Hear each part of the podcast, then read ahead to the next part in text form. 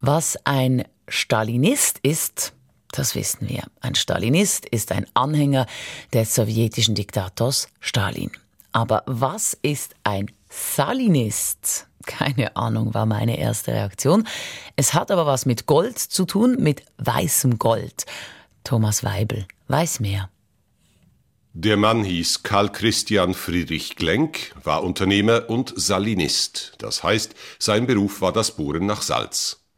Ursprünglich hatte Glenk Jura studiert, doch Mineralogie und Geologie waren spannender und so schrieb er sich an einer sächsischen Bergbauakademie ein. Später, als Beamter am Hof eines preußischen Fürsten, begann Glenk mit Bohrungen zur Erkundung von Salzlagern. Ab 1820 dehnte er seine Suche auf die Schweiz aus.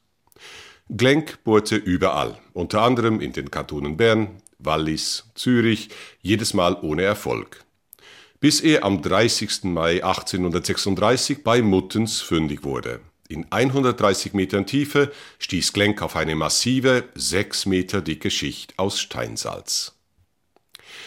Salz nennt man auch das weiße Gold, denn es ist lebensnotwendig. Im Körper eines erwachsenen Menschen zirkulieren bis zu 300 Gramm Salz. Etwa 20 Gramm davon werden täglich ausgeschieden. Seit jeher war die Schweiz auf Salzimporte aus den Nachbarländern und aus dem Mittelmeerraum angewiesen. Und so war der Salzfond in Muttens ein Coup. Auf einen Schlag wurde die Schweiz zur Selbstversorgerin. Gewiefter Geschäftsmann, der er war, gründete Glenk die Saline Schweizer Halle, die schon kurze Zeit später mit der industriellen Salzgewinnung begann. Heute produzieren die Vereinigten Schweizer Salinen mit ihren Abbaustätten in Baselland, Aargau und der Waadt bis zu 600.000 Tonnen Salz pro Jahr. 100 Sekunden Wissen